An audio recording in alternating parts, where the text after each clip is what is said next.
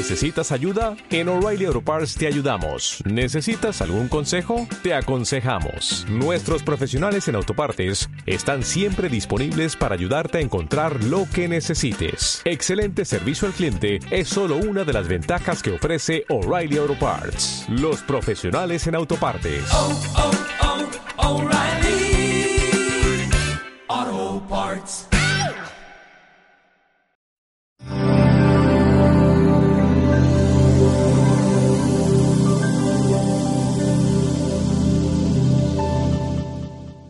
Bienvenidos al informativo de Magnificat.tv, dedicado a ofrecer noticias de la Iglesia.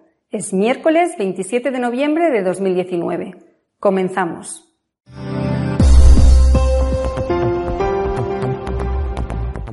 El Papa ha visitado Tailandia y Japón, dejando en aquellos países un mensaje de esperanza y una llamada a las religiones a colaborar por la paz mundial.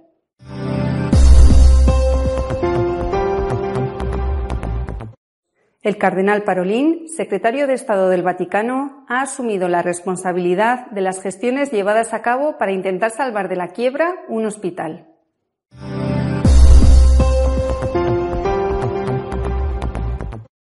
Los sandinistas de Nicaragua han seguido atacando a la Iglesia Católica.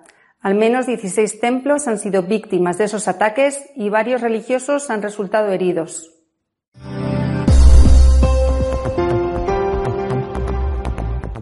Tailandia y Japón han sido los destinos del 32 viaje apostólico del Papa. El Santo Padre ha lanzado un mensaje de paz al mundo desde esos países asiáticos. El Papa llegó a Tailandia el miércoles pasado procedente de Roma. La visita estuvo marcada por la petición de que entre las religiones haya diálogo y colaboración por la paz, a fin de que no puedan ser utilizadas como excusa para la violencia. Tailandia es un país budista casi al 100%. El Papa recordó que el Evangelio es un derecho gratuito para todos y animó a los católicos a salir al encuentro de las personas que sufren, presas de lacras sociales como la trata, la prostitución, las drogas y la pobreza. En su visita a Japón, el Santo Padre fue recibido por el viceprimer ministro y, tras un saludo protocolario, fue conducido a la Anunciatura. Allí se reunió enseguida con los obispos del país, a los que recordó que siempre había soñado con visitar Japón y que ese fue uno de los motivos por el que se hizo jesuita. Sabemos que la Iglesia en Japón es pequeña y los católicos son una minoría, les dijo, pero esto no debe restarle valor a vuestro compromiso con una evangelización que, en vuestra situación particular, la palabra más fuerte y clara que puedan brindar es la de un testimonio humilde, cotidiano y de diálogo con otras tradiciones religiosas. Una iglesia martirial, añadió el Papa, puede hablar con mayor libertad, especialmente al abordar cuestiones urgentes de paz y justicia en nuestro mundo. Que no tengamos miedo a desarrollar siempre, aquí y en todo el mundo, una misión capaz de levantar la voz y defender toda la vida como un don preciado del Señor.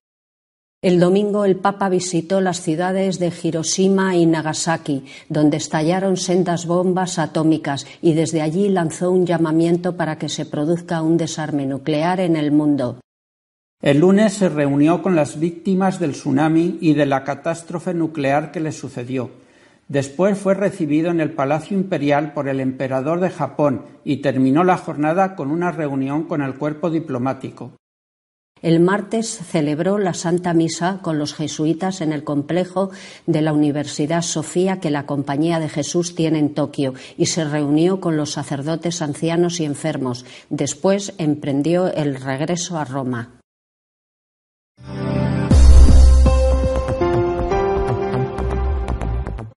El cardenal Parolín intentó evitar la quiebra de un hospital católico y para ello recurrió a pedir dinero a la Fundación Papal de Estados Unidos.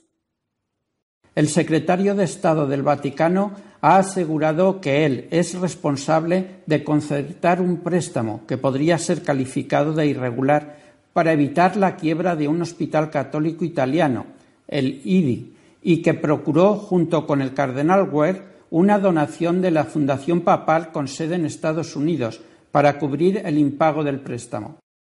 El cardenal Prieto Parolin asegura que se siente obligado a abordar el asunto para poner fin a una controversia que nos quita tiempo y recursos de nuestro servicio al Señor, a la Iglesia y al Papa, y perturba la conciencia de muchos católicos.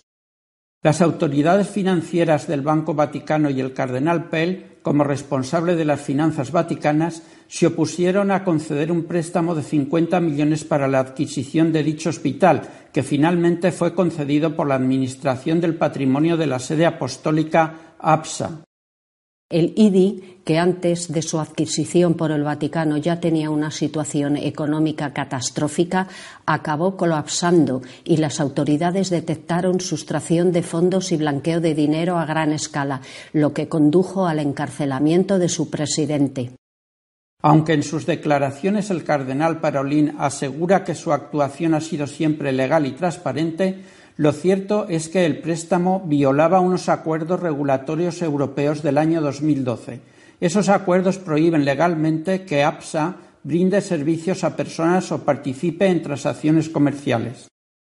El impago del préstamo provocó un agujero financiero que se pretendió que fuera cubierto al menos parcialmente a través de una donación de 25 millones de dólares por parte de la Fundación Papal con sede en Estados Unidos. La gestión la llevó a cabo el cardenal Pell.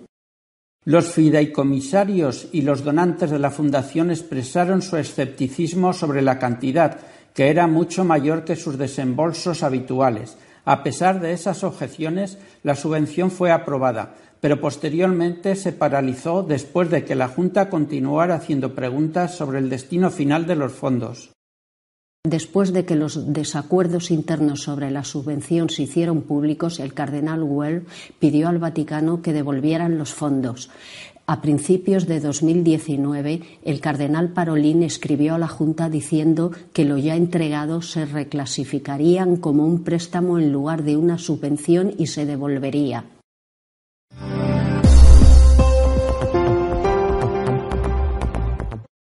El acoso de los comunistas que gobiernan Nicaragua contra la Iglesia ha supuesto ataques contra al menos 16 templos, incluida la Catedral de Managua.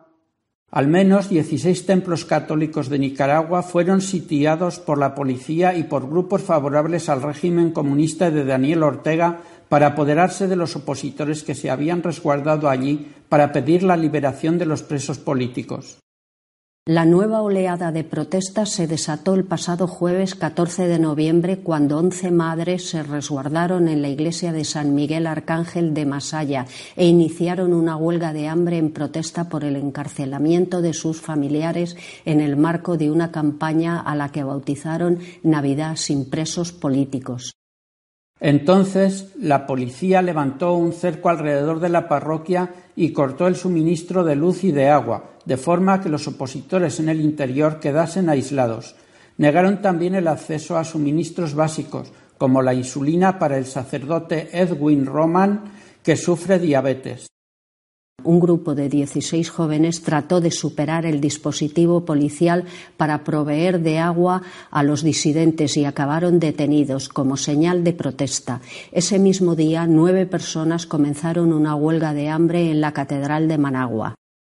La respuesta de las autoridades a esta nueva concentración fue similar a la de la parroquia de Masaya, rodear la iglesia e impedir el contacto de los manifestantes con el exterior, pero decenas de simpatizantes del régimen comunista entraron en el templo y golpearon al padre Rodolfo López y la hermana Arelis Guzmán, forzándolos a abandonar la iglesia. La arquidiócesis de Managua denunció la violencia que sufrieron los religiosos y el vandalismo a las propiedades de la Iglesia, una profanación de la que culpan directamente a Daniel Ortega, que ya acusó en el pasado a los obispos católicos de ser unos golpistas por dar su apoyo a los manifestantes.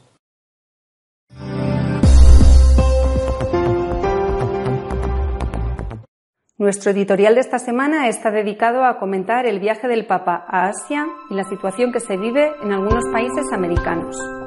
En el momento en que grabo este programa, el Santo Padre está ya en Japón, pero todavía no se sabe nada del mensaje que va a dirigir a los pocos católicos japoneses un pequeño porcentaje y al resto eh, de los habitantes de ese país. Sí se sabe lo que ha dicho en, Tailandia, que ha sido la primera etapa de esta visita del Papa a Asia. Eh, ha, instado a las eh, autoridades religiosas de, Tailandia, que es un, país abrumadoramente budista, a, mantener un diálogo interreligioso que evite que las religiones sean manipuladas por los políticos como excusa para la guerra. Las religiones tienen que ser un instrumento a favor de la paz y no, repito, una excusa que utilizan algunos para sus propios fines políticos y encender los ánimos, inflamar los ánimos de las multitudes. A la vez ha pedido a los católicos que desechen todo proselitismo y les ha instado, en cambio, a que anuncien el gozo, la alegría del Evangelio. Yo creo que esa es la diferencia entre proselitismo y evangelización. El proselitismo usaría la violencia o cualquier otro tipo de táctica para forzar las conversiones. Yo no sé si esto se usó alguna vez en la Iglesia. Si ha sido así, desde luego hace mucho tiempo, porque yo no tengo uso de razón, eh, desde que tengo uso de razón yo no tengo conciencia de que la Iglesia esté forzando a la conversión a alguien, simplemente no puede, no hay ningún gobierno que de parte de la Iglesia obligue a bautizarse a la gente. Y desde luego puedo asegurar que ningún misionero en el mundo condiciona la ayuda social a la conversión. No hay ni un solo misionero que diga, para recibir comida tienes que hacerte católico, o para recibir medicinas tienes que hacerte católico. Por tanto, eso es, si lo ha sido alguna vez, es una práctica en desuso.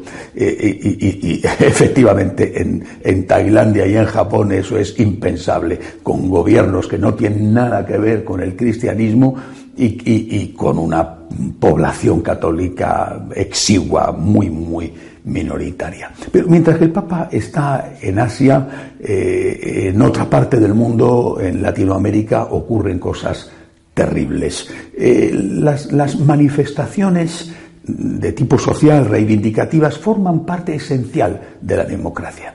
Por tanto, no es que la Iglesia y desde luego yo personalmente se pueda oponer a esas manifestaciones. Yo me he manifestado en Madrid varias veces, por ejemplo, eh, a favor de la vida, en contra del aborto. Es decir, creo que es un elemento, una, parte esencial de la democracia que la gente se pueda manifestar pacíficamente y dentro de la ley.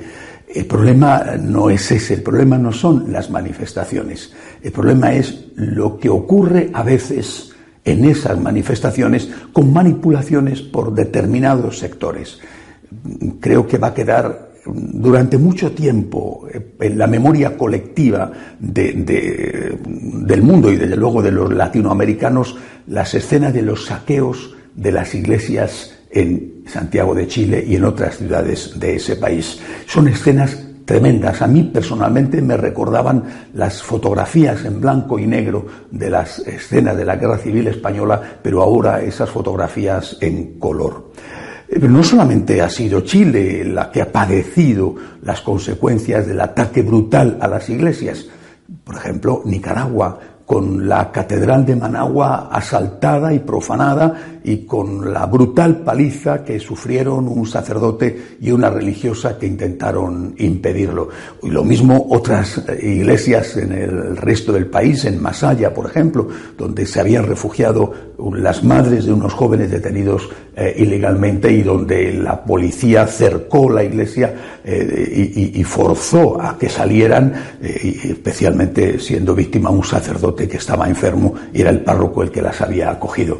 Yo creo que Santiago y lo, de Chile, Santiago de Chile y el resto del país, y lo de Nicaragua es un ejemplo de lo que puede ocurrirle a la Iglesia en el continente si triunfa la extrema izquierda, si triunfan los radicales. La Organización de Estados Americanos, la OEA, ha reconocido públicamente que eh, detrás de los intentos de desestabilización tanto en Chile como en Ecuador, estaban los gobiernos de Venezuela y de Cuba. Es decir, eh, son los comunistas los que están detrás. No digo que están detrás de las manifestaciones, sino de la, de la perversión de esas manifestaciones, de la violencia en que degeneran esas manifestaciones que en sí son legítimas. Mm, eh, en, Bolivia han sido detenidos eh, algunos diplomáticos cubanos acusados de estar pagando a los que están generando la violencia en las calles después de la, de la marcha del país de Evo Morales. También Colombia ha conocido eh, esta semana estos fenómenos, aunque ahí, que yo sepa, por lo menos no, no ha sido atacada ninguna iglesia y el conjunto del país ha vivido manifestaciones pacíficas eh, en Bogotá eh, y Cali, sobre todo en estas dos ciudades, eh, la, violencia ha sido realmente durísima. Creo que hay que dejar claras algunas cosas. En primer lugar, repito, la gente tiene derecho a manifestarse pacíficamente y dentro de la ley. Esto no, no, puede verse como algo negativo, es una parte esencial de la democracia. Pero también hay que dejar claro que esas manifestaciones están siendo manipuladas por la extrema izquierda, por los comunistas, por las fuerzas que actúan desde, desde Venezuela, desde Cuba, mucho menos porque tiene menos poder desde Nicaragua, para, para pervertir el sentido legítimo de esas manifestaciones.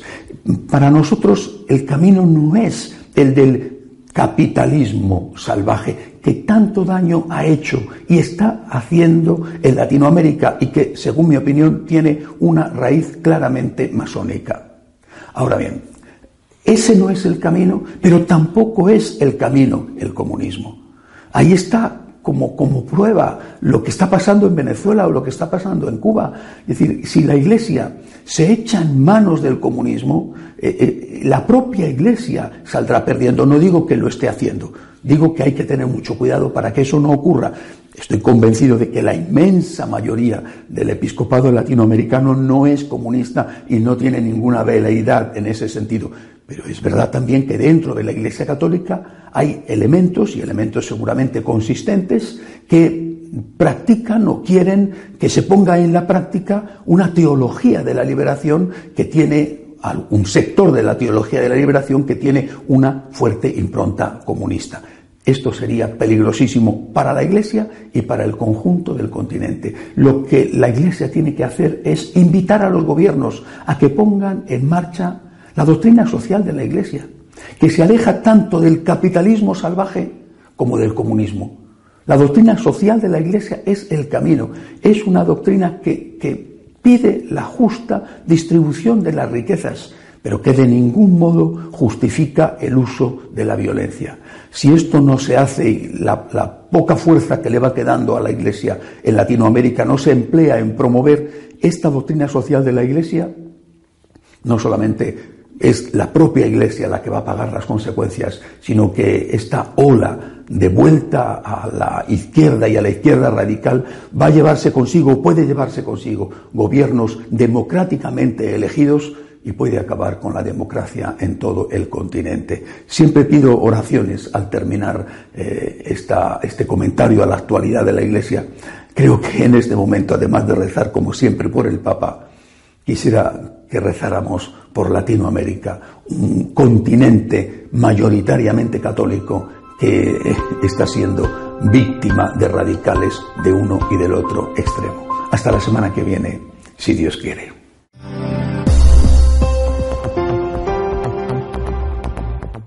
Si desean estar al día de lo que va sucediendo en la Iglesia, pueden hacerlo en nuestra página web de noticias católicosonline.org. Hasta la semana que viene, si Dios quiere.